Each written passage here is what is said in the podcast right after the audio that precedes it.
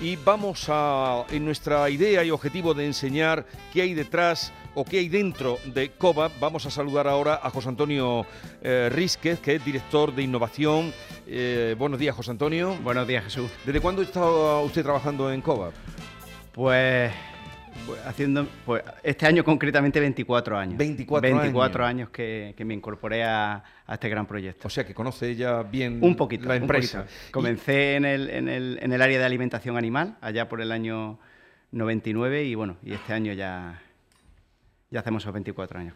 ¿Y, cuáles son, la, puesto que usted se encarga de la innovación, las principales líneas en las que está trabajando ahora mismo COBA em, en cuanto a innovación? Bueno, fundamentalmente la línea las marca un poco los desafíos actuales que tenemos a medio o a largo plazo y, bueno, asociado a ese mundo tan cambiante que nos rodea y que muchas veces hacer líneas o, estrategias a muy largo plazo, la verdad que nos aborda. Líneas desde el punto de vista tan claves como son la sostenibilidad, como es la eficiencia, como es la digitalización o es como poner productos en el mercado con, garantías de calidad y, diferentes, ¿no? o lo que nos demanda ese consumidor tan cambiante. Hmm. Eh, ya nos contaba antes el presidente eh, la importancia y la fijación que tienen en abastecerse en cuanto a la energía, en la reducción de la huella de carbono para, mm, para COBAS, que eh, ¿esto cómo lo van a hacer, la reducción de la huella de carbono? Bueno, aquí estamos trabajando diversos proyectos. La verdad que no, hay un solo proyecto. ¿no? Eh, impactar sobre la sostenibilidad, la economía circular dentro de nuestro modelo cooperativo tiene muchas líneas de, trabajo.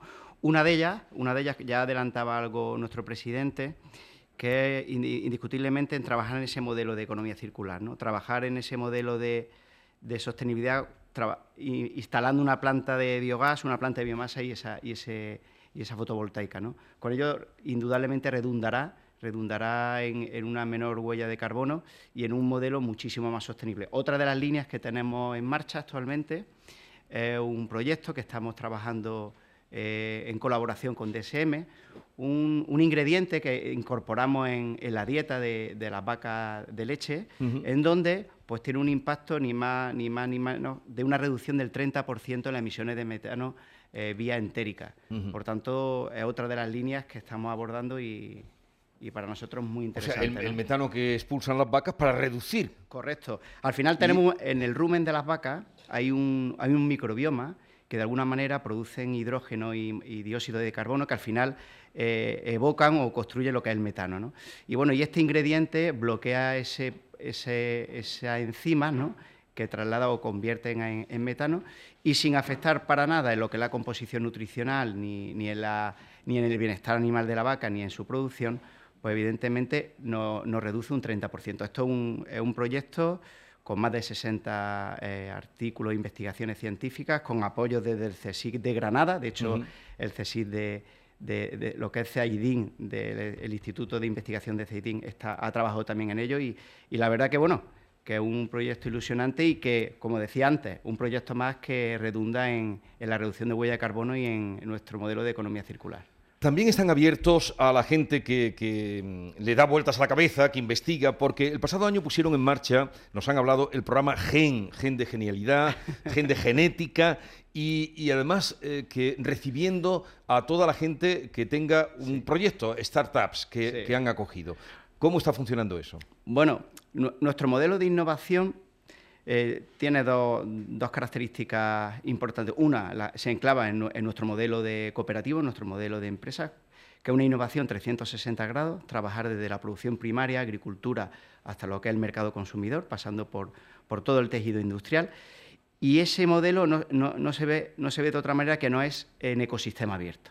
Al igual que estamos trabajando con centros tecnológicos o grupos de investigación de distintas universidades en todo el territorio nacional e incluso internacional, veíamos la necesidad de abordar un proyecto de innovación abierta en donde incluyéramos también en nuestro ecosistema y en ese ecosistema a las startups y a los emprendedores.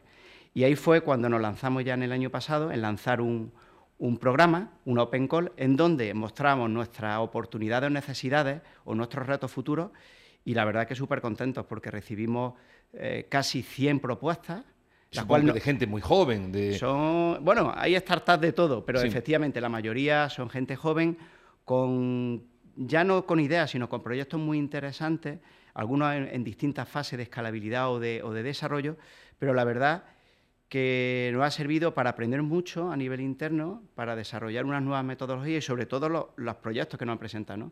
Hemos trabajado con algunas de ellas en pilotos y con soluciones que pues seguramente veremos en el mercado recientemente, ¿no? Y la verdad que ha sido un programa y, está siendo un programa. Y las que eligen, creo que traen aquí para que desarrollen aquí esos proyectos, las startups que, han elegido. Fundamentalmente, las etapas del programa, una es esa llamada y una selección de la, bueno, que a priori pues tanto su propuesta de valor como alineadas con nuestras necesidades, seleccionamos un número de, startups, pilotamos cuatro, al final nos quedamos con cuatro y hemos estado trabajando con ellas. en las distintas fases de pilotaje hemos llegado a la fase final con tres de ellas y hemos trabajado mano a mano en desarrollar esas soluciones.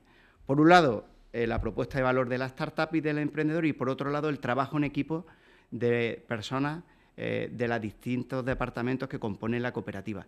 Y en ello hemos ido evolucionando. Una, por ejemplo, eh, estamos un dispositivo, un crotal, un, crotal eh, de que nos va, a, nos va a digitalizar un poco el comportamiento, la situación y muchas otras cuestiones en el cerdo ibérico. Otra, una nueva forma de depurar agua, es decir, en base a metodología de microalga, donde podemos tener biomasa y por otro lado agua depurada.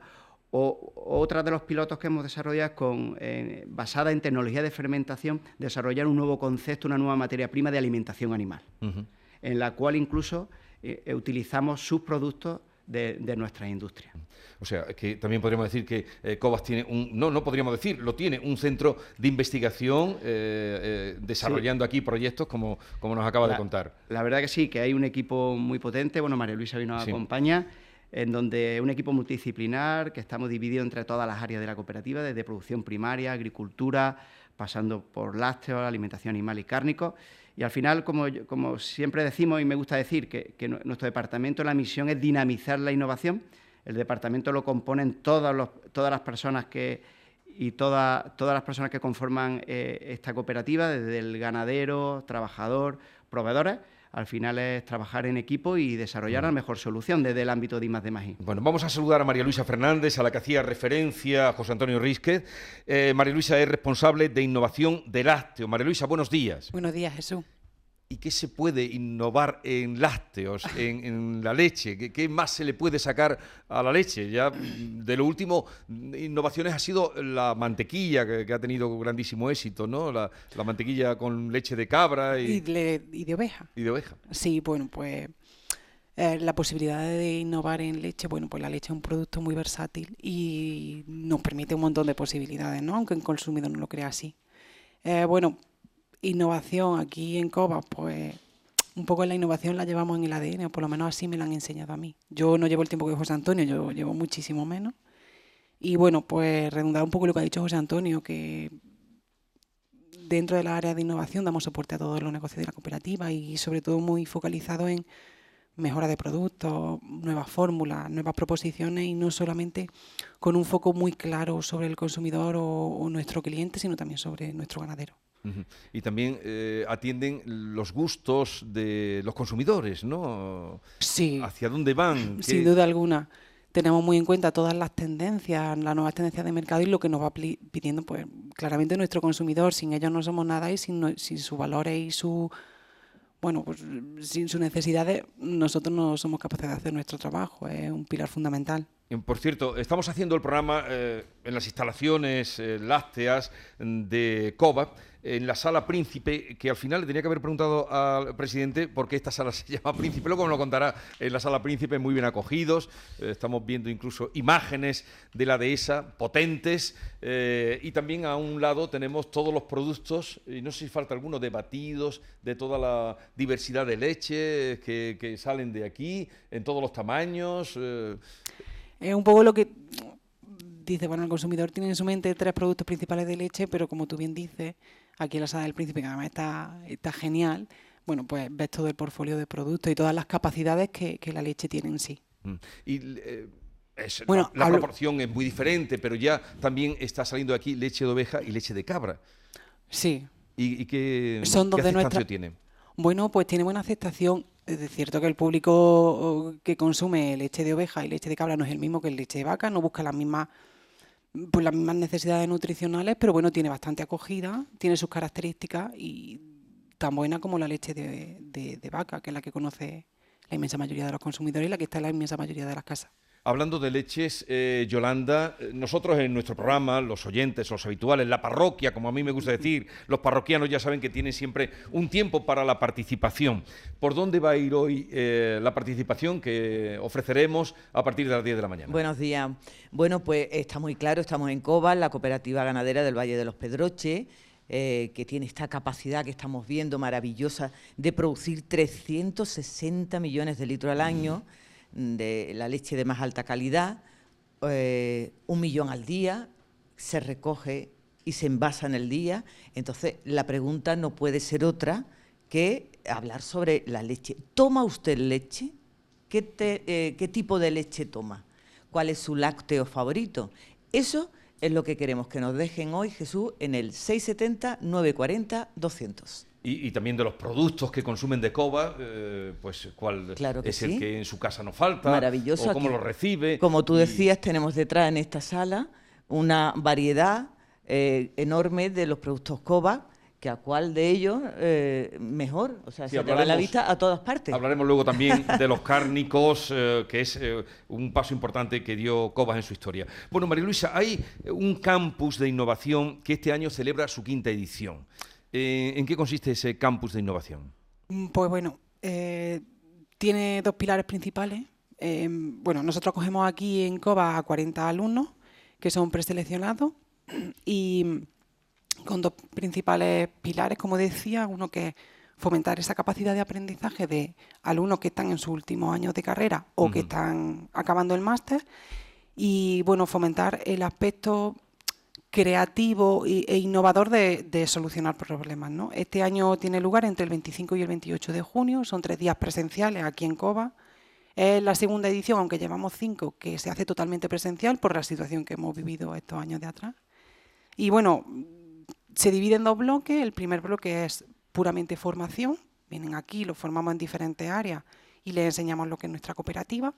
Y toda esa formación va encaminada a luego la segunda parte del, o el segundo bloque del campo, que es la resolución de retos.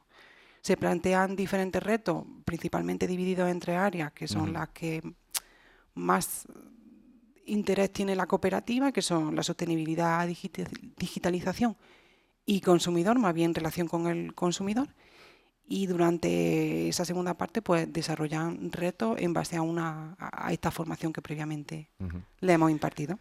Eh, bueno, eh, lo que sí, eh, la vaquita sigue, la imagen de la vaquita sigue, la cara de... Y eso tendrá que ser por siempre, porque nuestro, pues, nuestro insignia, ¿no? sí, sí. Y, antes cuando uno se acerca aquí, lo primero que ve es el nombre de Coba y la, esa imagen. Bueno, mm, te quedas con nosotros, María Luisa, porque vamos a ir recibiendo llamadas de los oyentes también a partir de las 10, 670 940 200, ahí nos pueden dejar su impresión, si consumen leche, qué les parece eh, la leche de Cobas, cuál es la que más les gusta. Las mantequillas están teniendo un éxito tremendo, porque eh, eh, hablan aquí, digo, compañeros que vienen como que han descubierto la mantequilla de cabra, qué buena, la otra, tal. Eh, Tienen un, carácter. Sí, sí, sí, totalmente un acierto. ¿Y los yogur para cuándo? Bueno, pues todo es proponérselo y todo es estudiarlo. También podrían llegar, ¿no? Eh, José Antonio Risqué, eh, ha sido un placer, suerte para todo lo que pretenden conseguir y sobre todo para ese espíritu en el que insiste de innovación, innovación, crear. Sí, muchas gracias Jesús y nada, Está claro que tiene esto una cuestión que está en el ADN de la, cooperativa desde sus comienzos. A mí siempre me gusta decir, y ya que hemos hablado del programa de emprendimiento y del programa de innovación abierta GEN, que ya tuvimos nuestra primera startup de 22 ganaderos hace ya 64 años y que eso tiene que continuar. Aquello fue un emprendimiento, porque claro, eh, yo que soy de esta zona, muchas veces soy, y que ya tengo mi edad, decían, pero ¿cómo quieren, cómo quieren competir creando vacas o creando leche con pienso? Están locos, pero a veces la locura es lo que nos lleva a unos resultados como estos, ¿verdad? Totalmente. hay, mucho, hay mucho que hacer y, como yo digo, la innovación puede estar insertada perfectísimamente en no solo hacer leche que no es leche o carne que no es carne. Hay mucha innovación, mucha investigación y mucho desarrollo en todo lo que hacemos en conseguir productos de máxima calidad y seguridad alimentaria, con una capacidad nutricional brutal y, sobre todo con, un perfil sostenible que, en eso estamos. Mm. Eh, José Antonio Risqué, director de innovación de COVA, gracias por estar con nosotros.